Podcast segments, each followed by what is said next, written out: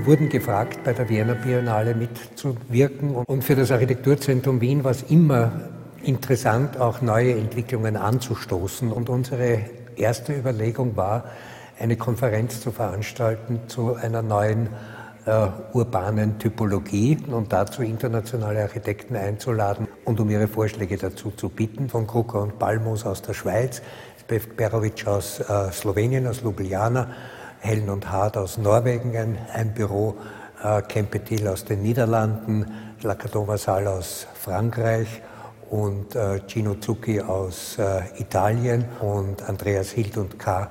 aus München. Diese sieben Büros haben wir eingeladen, ähm, auch weil sie sehr unterschiedliche eigenständige Architektursprachen haben. Und dann kam erst die Idee von der Seestadt Aspern, doch ein konkretes Grundstück zur Verfügung zu stellen und sogenannte Testprojekte dafür zu entwickeln.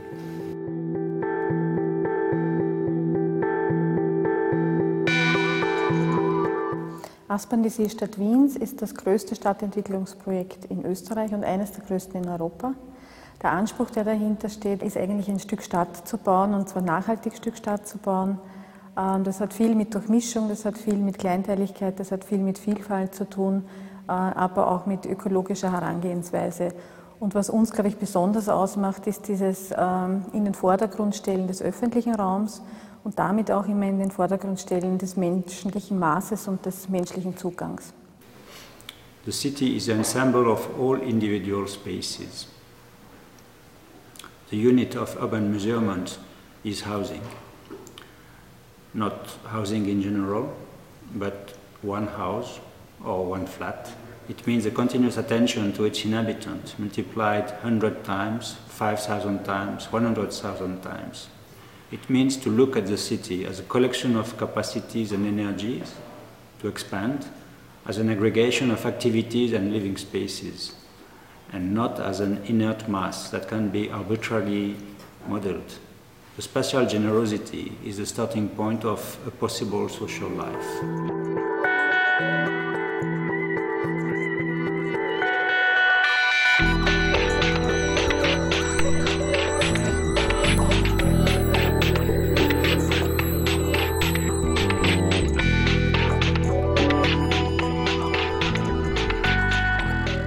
we are trying to build in uh, new parts of the city and in a way not without any nostalgia we try to reproduce the social mixture the let's say the complexity the offer of cultural events. In a way they also the unexpectedness of the historical city. It's true that all europe is working on two or three main subjects. The one is Going back to density for ecological reason, we find out density is much more, uh, in a way, energy saving than the suburbs. The second is somehow integrating in that an environmental quality. So it's a mixture of architectural spaces and uh, more complex ideas, how to attract intelligent, lively people who work and live there.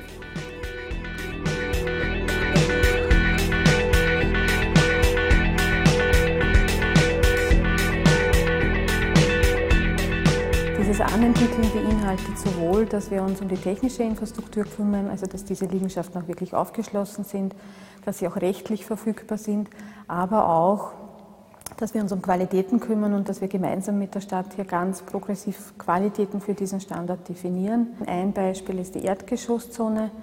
Äh, wir geben äh, vier Meter Raumhöhe in der Erdgeschosszone vor. Das garantiert eine Nutzungsoffenheit, das garantiert eine Nutzungsflexibilität und das garantiert, dass wir den Handel wieder in die Stadt hineinbekommen können. Neugründungen auf der grünen Wiese sind immer anspruchsvoll und es ist nicht äh, klar, dass sie immer auch äh, erfolgreich herauskommen. Ich denke, der Architekt ist hier ein Baustein eigentlich im Zusammenspiel von verschiedenen Akteuren. Das ist der Städteplaner, aber natürlich auch die Entwickler und die, vor allem auch die Investoren. Und ich sehe bei solchen äh, immer auch als Experimenten angelegten äh, Entwicklungen, dass genau, gerade die kommerziellen Flächen der Erdgeschosse eigentlich die Stadt dann letztlich, letztlich bilden. Solange man da, da gewohnt wird, ist es eigentlich eher eine vorstädtische Situation. Das eine ist, dass die Architektur anschließt an die Wahrnehmung, was beinhaltet, dass man zum Beispiel öffentliche Sockelgeschosse realisiert, dass man wohlproportionierte Fassadenelemente entwirft und ein Material verwendet, das ähm, eine lange Lebensdauer hat, was nicht schnell veraltert. Das heißt, die Architektur sollte so sein, dass sie das auch von ihrer Programmierung her an kann. Das heißt, dass die Programmierung flexibel sein können muss und die Architektur darauf reagieren kann.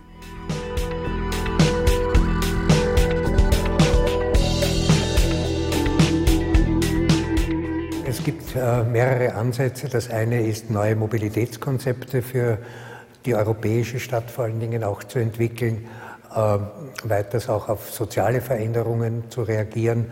Das heißt, äh, Angebote für die über die Kleinfamilie hinausgehen zum Wohnen zu entwickeln. Bei diesem Projekt gibt es ein zusätzliches Element. Wir müssen wieder daran denken, dass langfristige, nachhaltige Gebäude in der europäischen Stadt auch einem Nutzungswandel unterliegen. Das heißt, wir müssen Häuser bauen, die heutzutage nicht nur geförderten oder frei finanzierten Wohnbau beinhalten können, sondern auch Ordinationen, Büros, Kindergärten, verschiedenste Nutzungen, wie es uns ja die Stadt des 19. Jahrhunderts gelehrt hat, dass es möglich ist.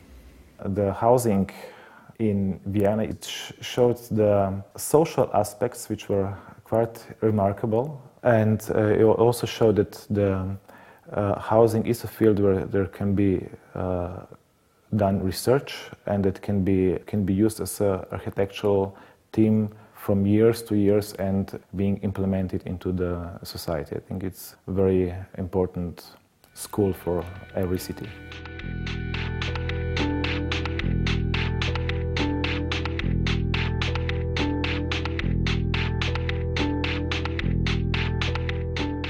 Generell glauben wir, dass es für dieses Briefing einen Gebäudetypus gibt, der sehr präzise auf genau diese, dieses, diese Beschreibung, diese Problembeschreibung eingeht, den Typus des Kontorhauses, der in der Lage ist, sowohl Wohnen als auch Fabrikation, als auch Arbeiten, sogar Industrie möglich machen kann in den gleichen Räumen.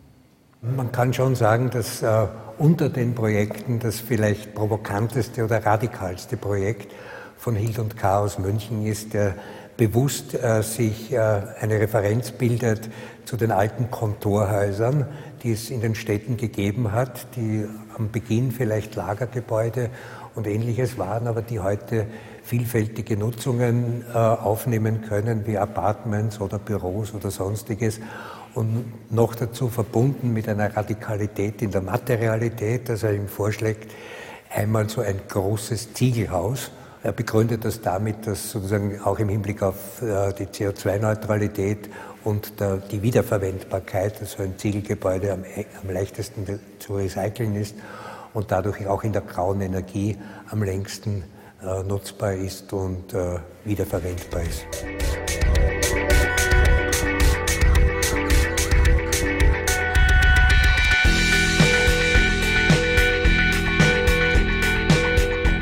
There is the whole um, aspect of how we build with less CO2 and which materials. So we have this big boom of building in timber, for example, which is, has an enormous uh, potential to, to really change our CO2 footprint. And it's adding value in terms of new markets, new areas for, for, for engaging and of course it's adding value for, for our well-being, our um, how we perceive and receive um, the the city. Ein Projekt ähm, von Helen und Hart aus Norwegen, die für das doch sehr große Grundstück eine sehr diffizil entwickelte Holzbaustruktur entwickelt und vorgeschlagen haben. Auch das wäre sozusagen ein, ein wirklich ein Durchbruch des Holzbaus in der Stadt in dieser Größenordnung. Und äh, interessant äh, war auch das Projekt von Kempetil aus den Niederlanden, die eigentlich mit einem einzigen Terrassen, mit einem fast wie einem Hügel das gesamte Grundstück überbaut haben, mit einem großen zentralen Innenhof und einer inneren Laubengangerschließung, die auch die Möglichkeit bietet, unterschiedliche äh, Teilungen der einzelnen Elemente, Wohnungen, Büros etc. jetzt und in Zukunft zu realisieren.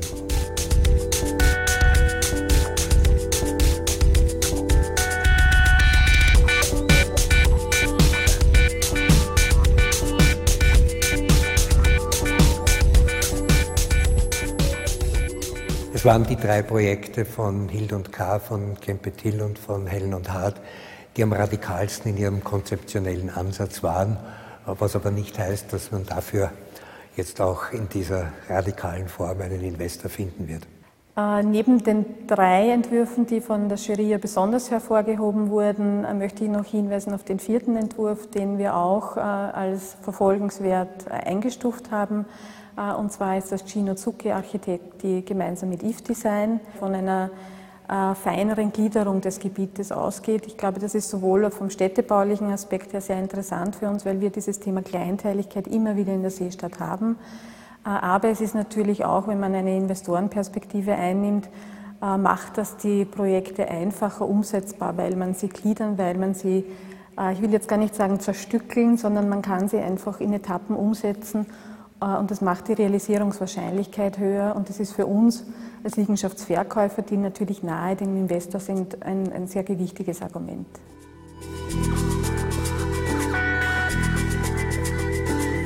die Arbeit oder die Beteiligung, sage ich jetzt einmal, des Architekturzentrums ist mit, diesem, mit dieser Ausstellung und dem Symposium und der Begutachtung zu Ende. Aber wir sind gerne bereit und äh, ich glaube, es besteht auch die Bereitschaft von Aspern, äh, die, eine, die, potenzielle Realisierung des Projekts auch zu begleiten, dass nicht etwa, am Ende etwas völlig anderes dabei herauskommt, sobald ein Investor gefunden wird.